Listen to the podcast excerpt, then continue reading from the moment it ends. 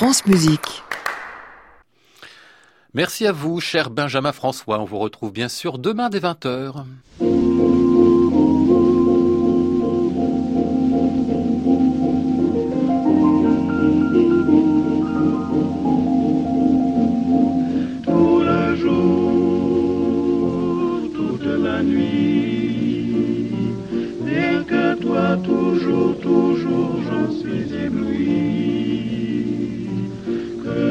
Sois au loin, qu'importe, puisqu'en moi tendrement je t'emporte, oh mon amour, nuit et jour.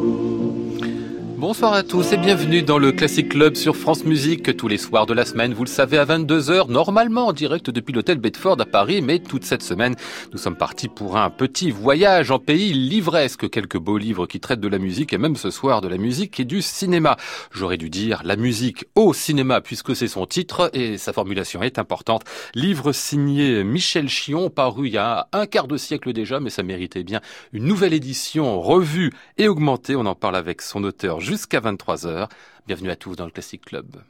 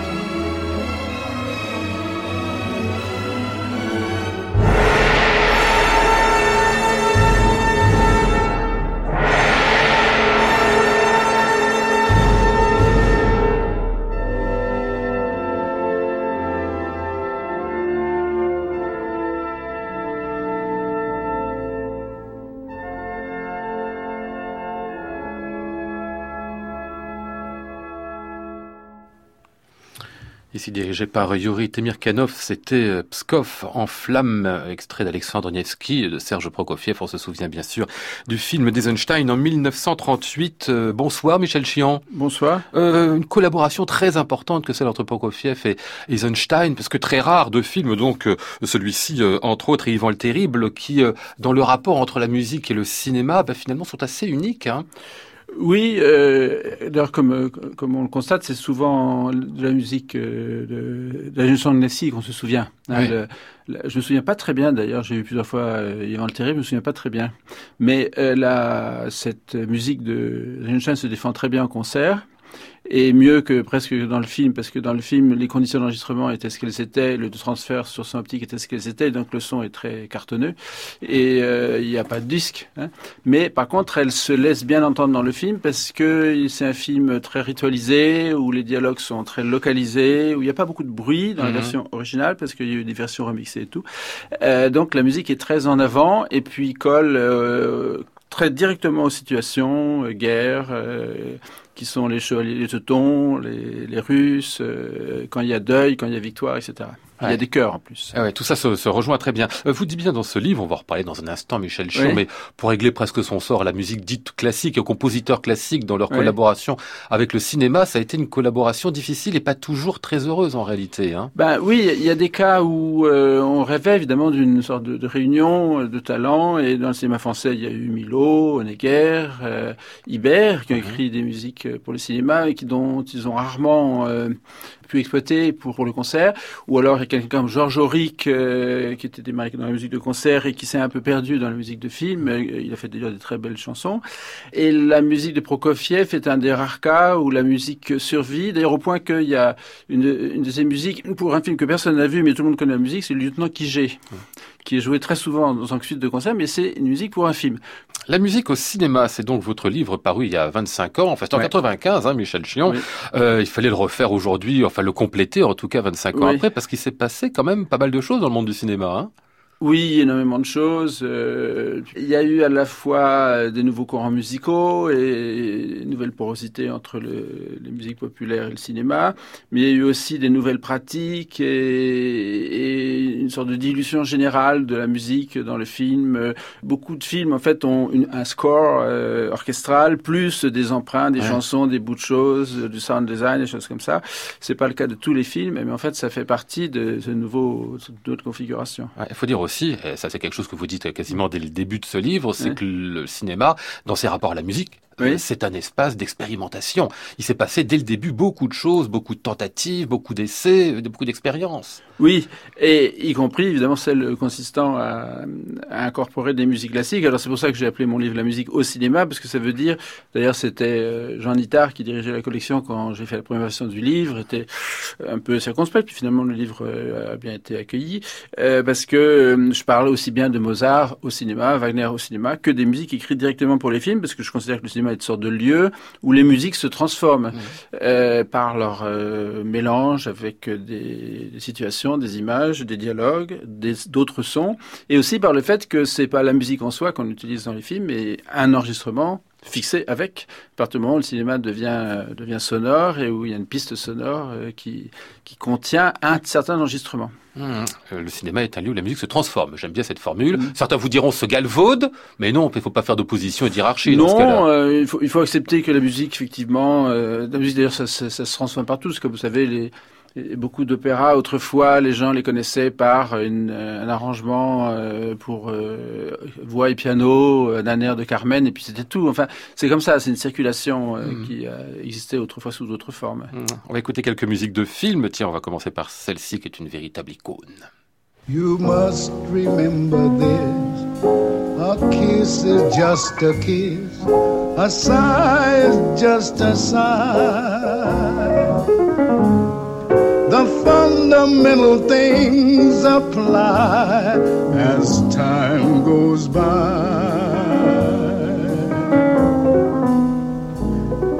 And when two lovers woo, they still say, I love you.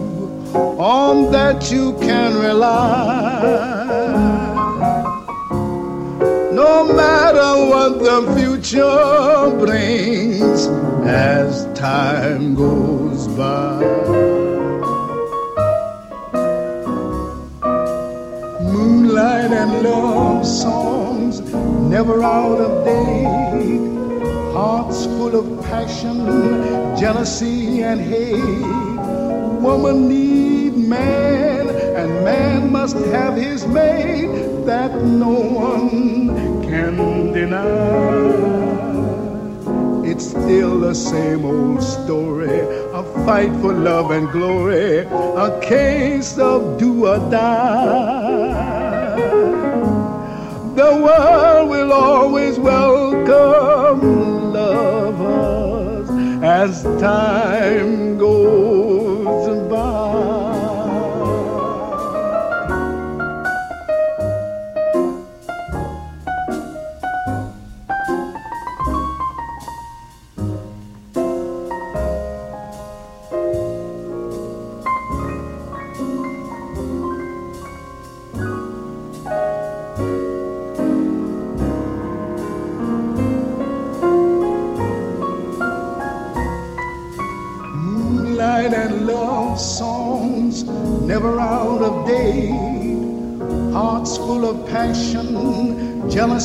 and hate. Woman needs man, and man must have his mate that no one can deny. It's still the same old story a fight for love and glory, a case of do or die. The world will always welcome as time goes by.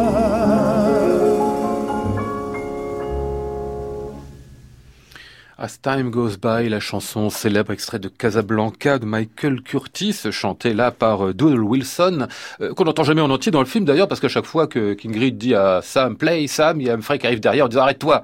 Oui, et après c'est euh, Humphrey Bogart qui demande, fatigué, ému, euh, et mélancolique et nostalgique, à, à, Sam de lui dire rejoue le, le oui, Sam dit, euh, oui, Sam dit non, patron, ça va vous faire du mal. Mais si, si, rejoue le.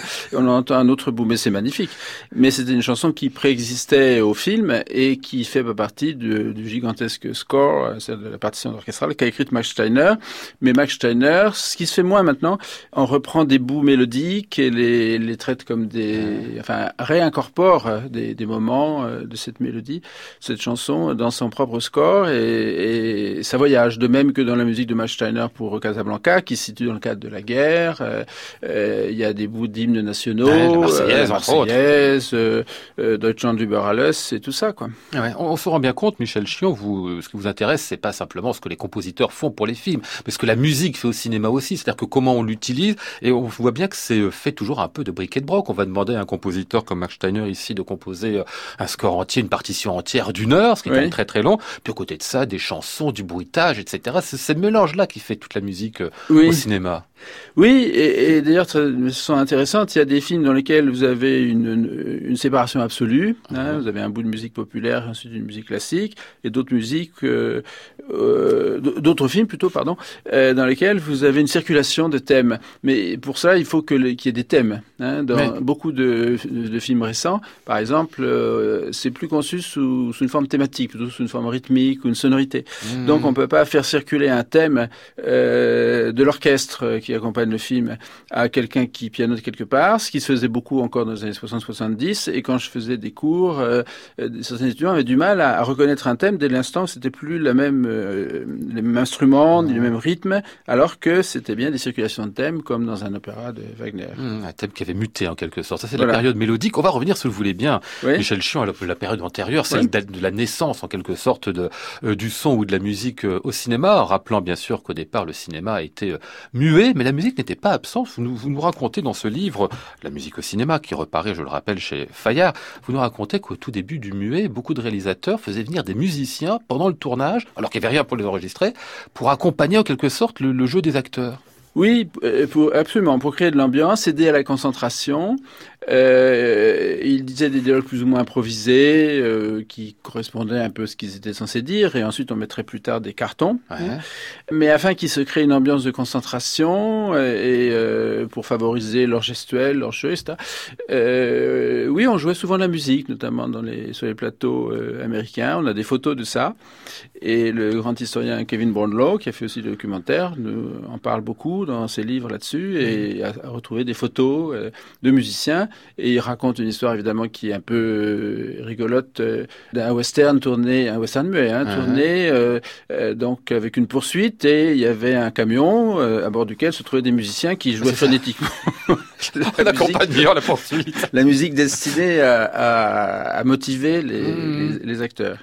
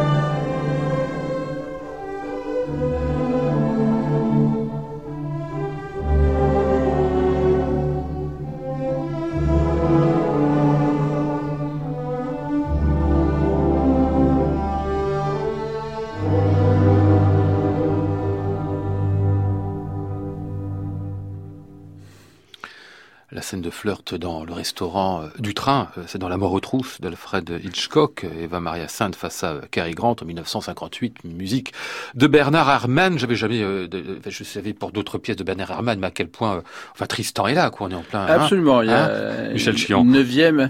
Et alors, comme je le raconte dans le livre, une des beautés, c'est aussi que ça vient, ils sont dans le wagon restaurant, et avant, il y a une musique orchestrée genre musique d'ascenseur, qui n'est d'ailleurs pas de Bernard Herrmann, euh, qui est euh, une adaptation euh, d'un film qui était sorti deux ans avant, The Design New Woman. Et c'est exprès que ça a cette sonorité banale et, et, et, puis en plein milieu de ce flirt, la musique prend un accent plus grave et mélancolique, donné ce qu'on vient d'entendre. Et euh, pendant que le, le, dialogue se poursuit, puis on entend le train et la, sonnette, la sirène du train, enfin, qui est légèrement désaccordé, un peu ah comme dans Berlioz, le, euh, ces, sons de ce son qu'on entend dans le Harold Italie, vous savez. Et euh, c'est magnifiquement fait. Et évidemment, ça donne. Mon idée sur ce La mort qui est un film que j'adore, c'est que Bernard Herrmann a introduit, pas, pas, de force, mais presque à l'insu ou sans que personne le, le, décide à sa place, euh, un élément vraiment romantique et sombre dans cette histoire qui est mmh. une fantaisie. Euh, une fantaisie policière, vous fantaisie, dites. Une pure fantaisie policière, parce que Hitchcock avait fait Vertigo, qui est un film magnifique, mais qui n'avait pas eu un si grand succès, qui est très romantique. Mmh. Hein, et il voulait faire après ce qui lui réussissait, parce qu'il tenait à garder le contact avec le public. Et, ça, et donc, euh, un film euh, où euh, Cary Grant joue de manière plus distanciée, enfin, rien ne doit être pris au sérieux. Mais grâce à la musique, là, c'est un des rares films, je trouve que la musique fait glisser le film vers quelque mmh. Chose de sombre, avec également le concours d'un comédien qui intervient dans l'autre scène. C'est le, c'est l'exclu, c'est le jaloux, c'est le méchant et le jaloux à la fois. C'est James Mason qui est magnifique parce qu'il aime vraiment Eva Marissin et le rival, c'est le rival qui souffre. Le méchant est souvent l'homme, l'homme touchant, l'homme euh, dans les films de Hitchcock, comme Truffaut l'avait très bien compris. Classic Club, Lionel Esparza, France Musique. Nous parlons, je vous le rappelle avec vous, Michel Chion, de La musique au cinéma, votre livre qui euh, paraît, reparaît euh, chez euh, Fayard. je fais un petit saut dans le passé, encore en arrière, pour quelque chose qui m'a vraiment intéressé dans le livre sur le dessin animé. Les Silly Symphony qu'on a tous vus quand on était gamin, mais j'avais jamais fait le rapprochement entre ces petits dessins animés de Walt Disney qui sont du cinéma, parce qu'ils étaient projetés aussi dans les salles du cinéma après tout, et qui étaient une sorte de, de, de, de folie musicale, très rythmée là aussi, et qui s'inspirait finalement d'un monde symphonique complètement déglingué. Oui, euh, ça a eu un, grand impact à l'époque. Euh, et d'ailleurs, Einstein était fasciné euh, par les premiers Disney, en parle souvent. C'était basé sur des musiques classiques qu'on faisait jouer par le, en utilisant le synchronisme à des instruments absolument inattendus ou bien triviaux. Mickey se met à prendre une casserole et toute la batterie de cuisine y passe. Et ou des animaux imaginaires ou des pieuvres qui ont utilisé leur vie tentacules pour euh, euh, jouer toute, une batterie. Et c'est des films très très poétiques souvent, les CD Symphony. Euh, D'ailleurs imités. C'était tellement connu que d'autres films ont lancé les Mary's Melodies, etc. Enfin des, des, choses. Et c'était souvent l'action consistait en une exécution musicale. Mmh. C'est-à-dire c'était pas forcément une histoire de poursuite, mais c'était on fait un concert, une fête, une fête d'anniversaire. Et tout ça entre 28, 29 et puis 33, 34. Il y en a eu beaucoup comme ça. Et c'était souvent sur la musique populaire. Alors quand Disney a fait ça, euh, c'était son grand projet avec la musique classique, Fantasia. Moi, j'aime beaucoup moins le résultat, euh, qui est un peu lourdingue, parce qu'il fallait euh, à la fois comprimer des grandes musiques. Il y a une version de Sacre du Printemps en, en, en 13 minutes, qui est assez atroce. Et puis là-dessus, on montre quelque chose qui se traîne, mmh. qui sont des malheureux dinosaures en train de... Ça, vous avez moins. de fuir, je sais pas, un âge de pas de glace, mais de chaleur. Enfin, c'est assez horrible. L'important sur la période dont vous, que vous évoquez ici, le début des années 30, c'est juste l'arrivée euh, du parlant depuis quelques années. Et vous nous rappelez bien qu'au départ, c'était pas fait le, le, sonore au cinéma pour la voix, mais bien pour la musique, en fait. Absolument. Il y avait des, les gens étaient frustrés, les, les exécutions euh, était euh, souvent euh, devait se synchroniser avec l'action euh, et puis il y avait une, une, soif de synchronisation à la fois pour une meilleure synchronisation de la musique avec l'image et aussi pour une meilleure qualité du son parce que quand c'était les musiciens qui jouaient pour de vrai dans la salle ils étaient fatigués ils étaient mmh. ils avaient à peine répété puis pour aussi une meilleure donc une meilleure qualité de, de la musique on a vendu le cinéma sonore donc, euh, dont évidemment le, la Warner Bros. Brothers avec euh, euh, plusieurs films. D'abord sous la forme de courts métrages où on filmait un orchestre et on disait là vous allez entendre des bons musiciens et ça sera bien Mm. synchronisé. Et euh, la parole est arrivée, le chant est arrivé euh, très vite bien sûr puisqu'il y avait des artistes célèbres par le disque et la radio. Et les dialogues sont arrivés en dernier dans cette histoire. Et à partir du film euh, The Jazz Singer où il y a euh, deux fois 30 secondes de parole et, et qui ont et finalement, après, euh, les dialogues ont pris une place euh, euh, très importante. Et finalement chasser d'une certaine manière le rôle aussi un peu central qu'avait cette époque-là la musique. Tiens, on va écouter là si vous voulez bien Michel Chion, une drôle de danse du sabre.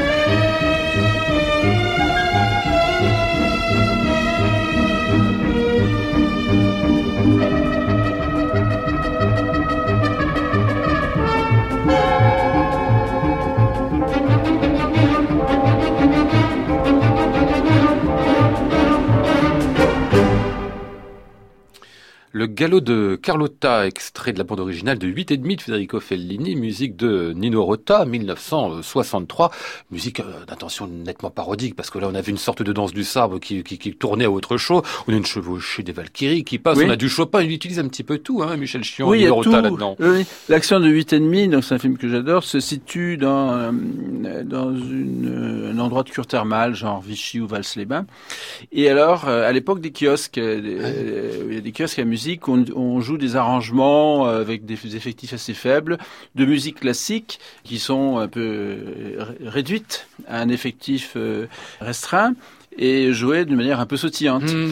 Et euh, il y a aussi là-dedans, effectivement, l'influence de la musique de cirque, parce que dans le cirque, moi j'ai assisté à des, des cirques à l'ancienne quand j'étais petit, avec des tigres et tout ça. On entendait passer de la musique classique aussi, arrangée pour euh, pour soutenir un numéro de jonglerie ou de- ou d'animaux dressés. Et puis évidemment, plein de références que Fellini adorait, aimait retrouver. Euh, la, la danse du sable de Sakachaturian, qui avait entendu certainement au cirque. La chose des Valkyries, qui existait déjà euh, sous toutes les formes possibles et imaginables.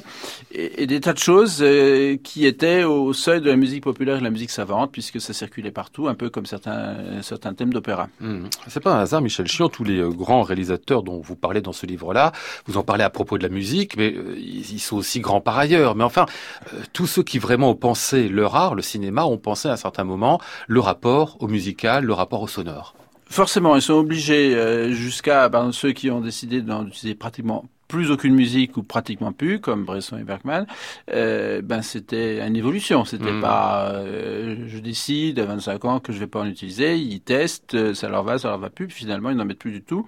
Mais à travers des histoires qui permettent cette euh, élimination hein, progressive qui n'apparaît pas tout de suite. Mais on peut pas contourner ça effectivement parce que c'est c'est une tentation. Il y a toujours des gens pour vous dire oui, euh, c'est trop facile, Ouais. mettre, etc. Moi, je suis je, je suis bon public devant ça. Quand c'est réussi, ça marche, même si c'est une musique déjà utilisée 200 fois.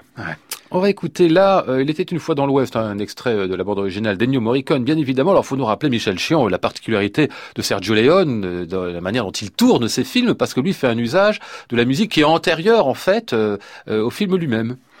Ben, il, ra- il racontait donc euh, qu'il faisait écouter la musique sur le pendant le tournage. Ah ouais. Et fa- il fa- il fallait qu'elle soit composée avant, la musique, du coup? En tout cas, les thèmes, hein, une maquette. Ah. Ils ont une maquette.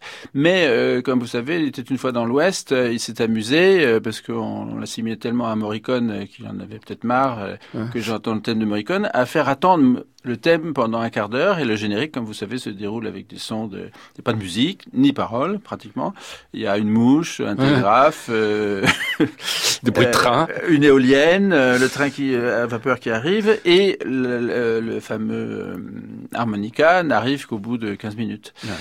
Mais dans l'action, il est incorporé dans l'action même puisque c'est le c'est euh, Charles Bronson sur monnaie harmonica qui en joue pour euh, une plainte déchirante dont on comprend peu à peu à quoi elle correspond. Euh, C'est pas lui qu'on va entendre ici, mais là, les adieux de Cheyenne, l'autre personnage, enfin le personnage un peu drôle du film.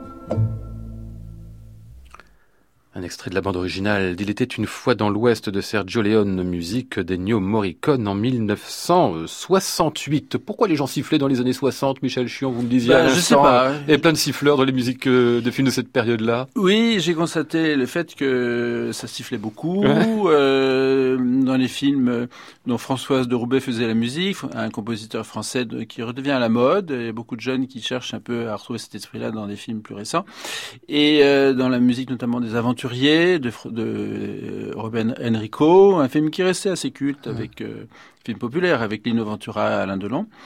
Et puis même euh, dans un film qui a été fait deux ou trois ans après, que euh, le, de- Tati, le dernier Hulot de, de Tati, euh, ça siffle. Il y a un thème de Charles Dumont. Ça siffle. On sait Voilà. pas pourquoi. Il y a des modes comme ça. Hein. Oui, il y a des modes. Et puis, vous avez entendu les, les timbres très très détachés, très isolés, très solistes. Ouais. C'est une des choses évidemment qui euh, se produisait très rarement euh, avant, euh, mettons les années 50 et, de, Ouais. et les instruments très isolés. Mais ça veut pas dire que tout le monde faisait ça, bien sûr. Truffaut n'aimait pas trop, il aimait qu'on remarque pas trop d'instruments solistes, il voulait pas qu'on personnifie trop euh, les, les, les solistes instrumentaux. Hmm, Peut-être lié au fait aussi, Michel Chion, euh, on l'a déjà évoqué tout à l'heure, que aussi bien les années 30, c'était plutôt un monde urbain très rythmique qu'on retrouvait dans les bandes originales, on va dire, de, du cinéma de cette époque-là. Vous parlez aussi des, des claquettes qui marquent le rythme de, Oui. de- de- des années 40, alors que euh, dans les années 50, on va vers une musique plus symphonique, plus sur la continuité, c'est-à-dire qui essaie de finalement de soutenir ce qui est alors fondamental, c'est-à-dire la parole.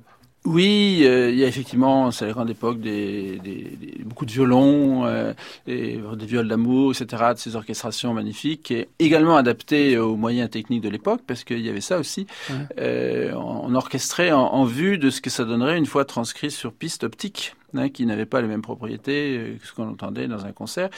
Et puis euh, après la, la fin de la deuxième guerre mondiale, il y a eu une vague de comment dit-on une, une cure d'amaigrissement, je sais pas comment Ouais. dire, de la musique.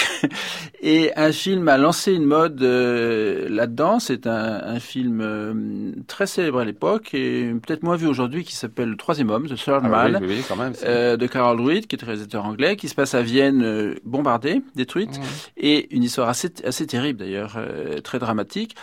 Et, mais la musique consiste essentiellement en des sitars, une sitar viennoise jouée par Anton Karas. Et alors ça lançait des films avec, on s'est dit finalement, un seul instrument. euh, Mhm. Mais ça veut pas dire que tout le cinéma se conformait à ça. Par exemple, dans les films de Rossellini, qui étaient classés néo-réalistes, il y a quand même un orchestre, un orchestre symphonique euh, très sentimental, mais il est un peu en dessous. Il n'est pas, il est pas en avant. Euh, contrairement à ce que faisait avant. Mais il y a eu de plus en plus de films pendant temps où le, vers des, formations plus, plus restreintes, euh, euh, voire des instruments solistes, par exemple l'harmonica dans Touchez pas au Grisby, évidemment la trompette de Miles Davis dans Ascenseur pour l'échafaud, qui est de 58-59, je sais plus. Voilà. Ouais. On arrive ici euh, au début des années 60, même à la fin des années 60, oui, 1968, on y est. Pourquoi Bullet est important, le film avec euh, Steve McQueen? Eh bien, sur le moment, il est, le film a été célèbre euh, pour sa poursuite. Ouais. Spectaculaire dans les rues en pente de San Francisco. Et si on regarde bien le film, euh, on s'aperçoit que la musique de la Lochifrine, qui est devenue très très culte, hein, euh, il y a une nouvelle vie des musiques de films maintenant. Et la Lochifrine, qui est encore vivant, je crois, est très interviewée, demandée, etc. euh, qui venait de la- l'arrangement et de la, de la variété. Et euh, en fait, sa musique prépare le terrain, chauffe l'ambiance avant la poursuite, mais quand les, les, les, les poursuivis et les poursuivants euh, euh, vont vraiment se poursuivre, la musique s'arrête, les, Mm. les poursuivants et les poursuivis mettent leur ceinture de sécurité quand même. Et puis c'est parti. Et là, on a des crissements, des grincements, euh, des, des, un montage sonore absolument éblouissant. Mais euh, je me rappelle très bien avoir vu le film à l'époque et que personne ne parlait de la musique de la chiffrine, qui est très circonscrite à certains moments bien précis et qui ressemblait à ce qu'on entendait à la télévision à l'époque, euh, mais qui n'était pas encore tout à fait culte. C'était la musique qu'on entendait partout. Mais sa qualité a émergé plus tard. Voici l'exemple d'un cas où la musique n'a été remarquée et védétarisée que plus tard. Et les dialogues dans ce film, d'ailleurs, sont très rares. Euh, Steve McQueen est très laconique. C'était la période du cinéma d'action laconique, Hmm. fin des années 60.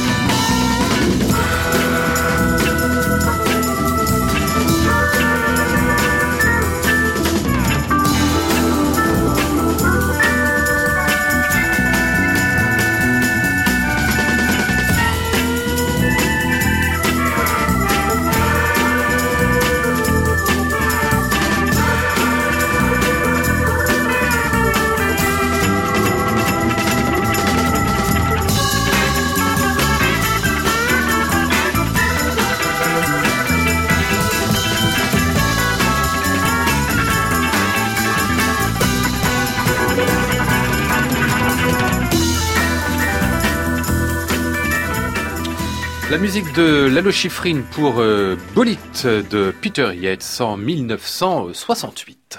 Classic Club, Lionel Esparza, France Musique.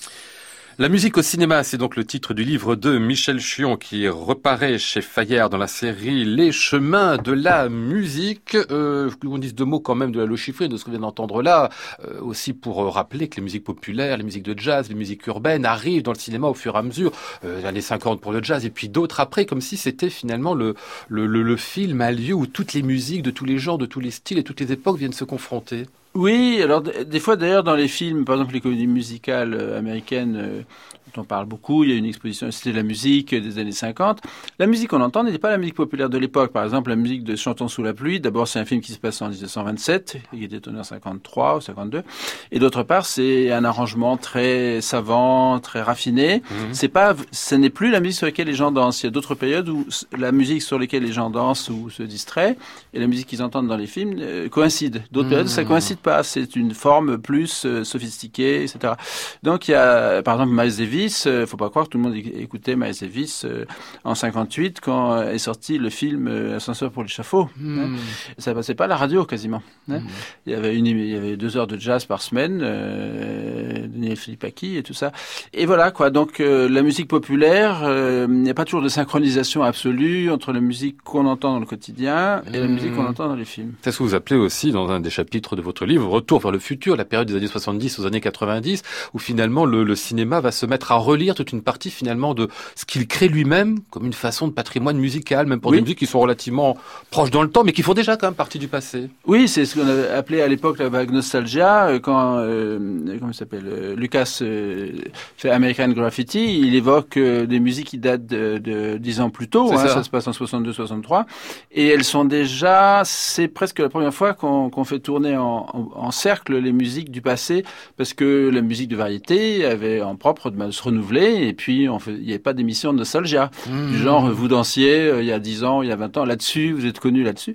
Et euh, évidemment, le succès d'American Graffiti, qui est un très bon film d'ailleurs, a refaire entendre des musiques de, de différents groupes, euh, Runaway, Del Shannon et d'autres, etc., les Bee Gees, bien sûr.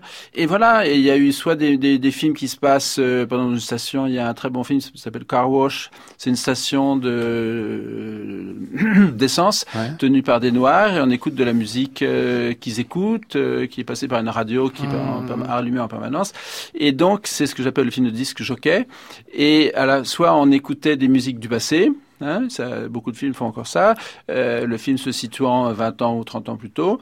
Et puis même encore aujourd'hui, parce que comme vous savez, il y a des musiques, des radios maintenant qui s'appellent Radio Nostalgie Ouais, ouais. et qui sont parfois dans des, dans des supérettes. Et puis on entend euh, Daniel Guichard et les chanteurs Mhm. des années 70 qu'on faisait ses courses. Alors peut-être parce que la clientèle... je ne sais pas, euh, était jeune à ce moment-là, j'en sais rien.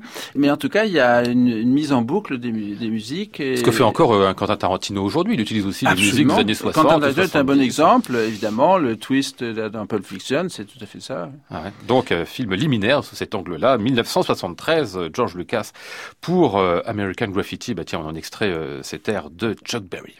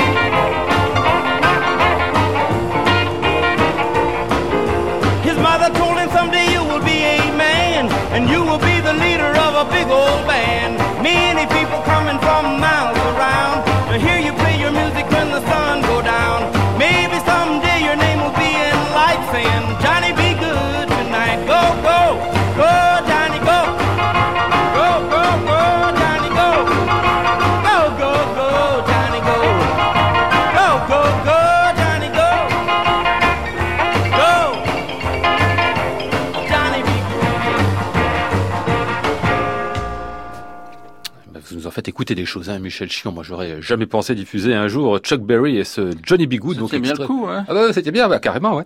Et c'est donc aussi dans la bande originale du film de George Lucas, American Graffiti, en 1973, dont vous nous dites qu'il initie en quelque sorte ces films qui regardent en arrière avec toutes les chansons d'époque euh, plus ou moins euh, lointaines. L'air est important aussi. Je sais plus dans quelle partie de votre de votre liste, dans la chronologie, vous dites l'air de l'année, parce que le cinéma fait ça aussi. C'est Oui. que certaines années, il nous donne un air qu'on va tous siffloter, entendre dans les radios pendant des mois et des mois. Oui, c'est ça. Là, j'ai j'ai pas d'esprit en tête, mais c'est vrai que j'ai créé cette dans la chronologie qui finit l'ère de l'année, parce que parfois il y a bon évidemment dans le cas de Pulp Fiction, c'est ce twist, etc. Euh, je me rappelle plus pour les films plus récents, mais il y a ça aussi. c'est mais c'est pas forcément le meilleur film de l'année, mais c'est l'ère qui trotte dans la tête ça. de tout le monde. Mhm. oui. Le grand compositeur de musique de film aujourd'hui dont on parle beaucoup côté américain, c'est Hans Zimmer, qui est actif depuis la fin des années 80 aussi, qui a écrit des musiques pour euh, Terrence Malick, pour Christopher Nolan, bien d'autres bien évidemment, sorte de grand symphonisme qui revient comme ça et que vous considérez vraiment comme un moment important de la musique euh, au cinéma ces dernières années. Oui, il a créé un style euh, assez mastoc, hein, il faut dire Oui. bien les choses, mais qui parfois est très réussi. Par exemple, dans Interstellar, euh, il y a un orgue, il y a des. C'est un film de science-fiction avec des paradoxes temporels à n'en plus finir, euh, mais pris sous l'angle émotionnel, les rapports entre un Ouais. père et une fille euh, qui euh, il quitte sa fille. Qui est sur une terre en voie d'extinction, euh, c'était pour différentes raisons. Et euh, la musique est chargée de. C'est pas une musique mélodique, c'est pas des leitmotivs, c'est une atmosphère, ce sont des accords, des ostinati, énormément d'ostinati. Et d'ailleurs, euh, je dois signaler le nom d'une universitaire française qui a écrit un très livre très intéressant sur la question des ostinati dans le cinéma français, parce qu'il y a aussi des, des, des compositeurs français comme Alexandre Desplat, Mhm. euh, Philippe Rombi, et Desplat, qui est quand même un des compositeurs les plus joués aujourd'hui, euh, euh, les plus présents dans les films de Polanski, mais aussi des films français, travaille beaucoup à base de Sinati. Mmh. Et euh, Zimmer, donc, effectivement, on dit qu'il sous-traite des choses, enfin qu'il y a une véritable usine, qui Ouais, a ça, ouais. le style de rem- remote control, mais il a apporté quelque chose, et il incarne quelque chose, et je trouve que dans, dans les films de Nolan, c'est excellent. Ah ouais. Il y a quelque chose aussi avec Hans Zimmer et pas seulement avec lui, c'est que la composition c'est une chose, euh, il y a ce que vous appelez, enfin ce qu'on appelle, c'est pas vous qui l'appelez, le design sonore. Qu'est-ce que c'est ça? Oui, ben c'est effectivement euh, le design sonore, c'est euh, ça dépend des films quoi. Des fois c'est la création de sons pour accompagner tel euh, tel milieu dans lequel se déroule l'action. D'autres fois, euh, en fait ça devient difficile. J'ai remarqué il y a un film récent dont on n'a pas beaucoup parlé où le design sonore est important. Euh, on n'en a pas beaucoup parlé pour la musique. C'est le film de Moonlight de Barry Jenkins qui a eu l'Oscar sur un jeune garçon qui se découvre gay, comme on dit, et on le suit à travers trois étapes de sa vie, son enfance, son adolescence et son, son âge adulte. Et la musique, dont j'ai oublié malheureusement le nom du compositeur, est limite design sonore, c'est-à-dire que, par exemple, il utilise à tel moment où le personnage a à prendre une décision, une ambiance d'orchestre qui s'accorde. Mhm. Et il y a des choses vraiment magnifiquement faites. Mais très souvent, euh, c'est après coup qu'on s'en rend compte. Sur le moment, euh, les gens se rappellent pas consciemment. Alors le design sonore, c'est un peu tout et rien. Des fois, c'est rien du tout. Ou dans le cas évidemment de la guerre des étoiles, c'est la création des sons qui vont accompagner euh, les objets qu'on voit à l'écran. Genre le Hein. sabre laser par Le exemple, sabre ça laser, design sonore euh, ça. Et c'est Ben Burt, euh, qui est un, un héros du sound design. Mais euh, pour les films qui se passent de nos jours, on va pas à chaque fois recréer le son euh, d'un rasoir électrique ou bien Mhm.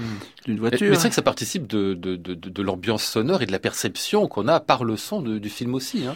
Oui, tout à fait. Alors des fois, je trouve que d'ailleurs, ça, les films, certains films en sont un peu tartinés de manière un peu euh, Systématique, oui. systématique. Et parfois, le son d'un film, euh, c'est euh, c'est juste des traînées électroniques. J'ai vu récemment un film australien qui était pas mal d'ailleurs, mais qui qui se passait sur une route et il y avait un peu, à mon avis, on avait un peu Bien délayé. ouais. bien délayer la sauce au design sonore. Mais enfin, tout, tout, tout doit être essayé, et puis après, euh, c'est le résultat total qui compte. Quoi.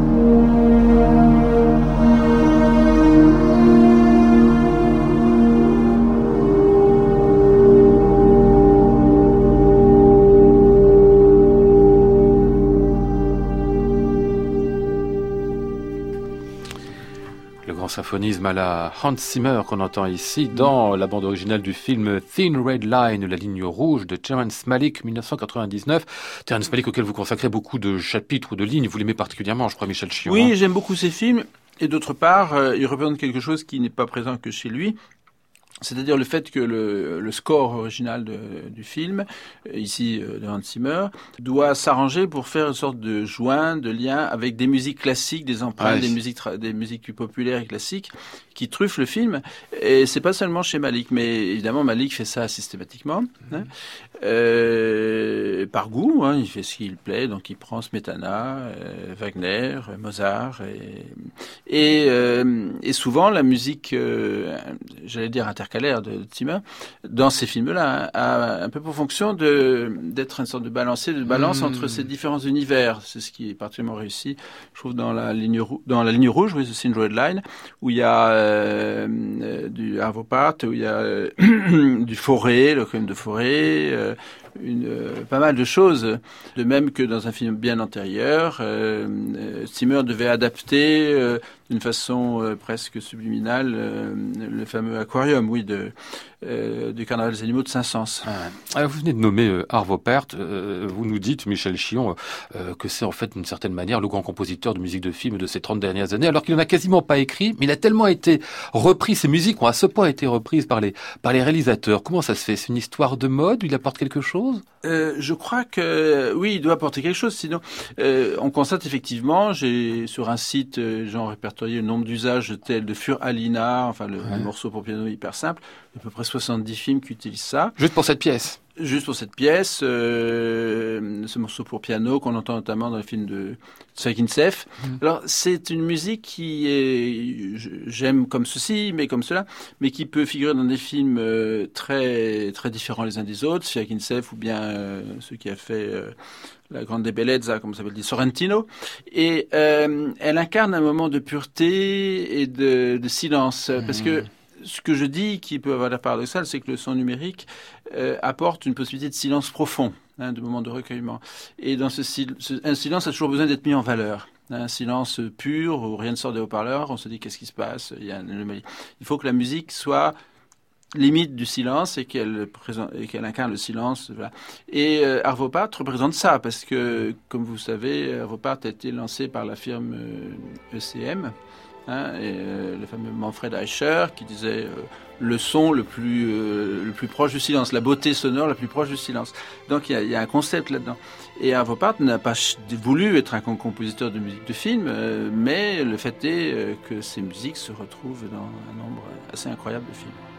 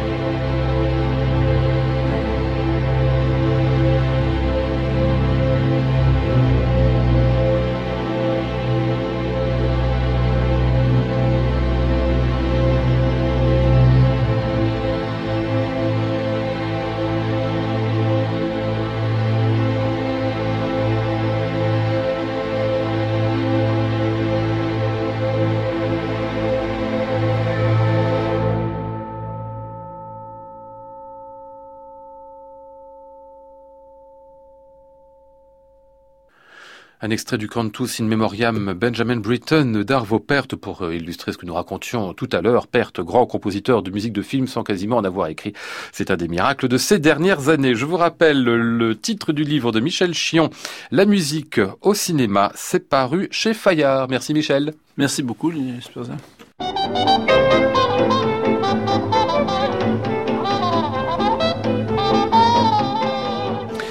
Nous étions ce soir avec Maud Nourri, Flora Sternadel, Antoine Courtin et Adelino Mello. Voici le ciel peuplé de ces moutons blancs. Voici la mer troublée, spectacle troublant. Je vous donne rendez-vous demain, vendredi, pour un club des critiques que tout disque avec Sophie Bourdet, Christian Merlin et Richard Marté.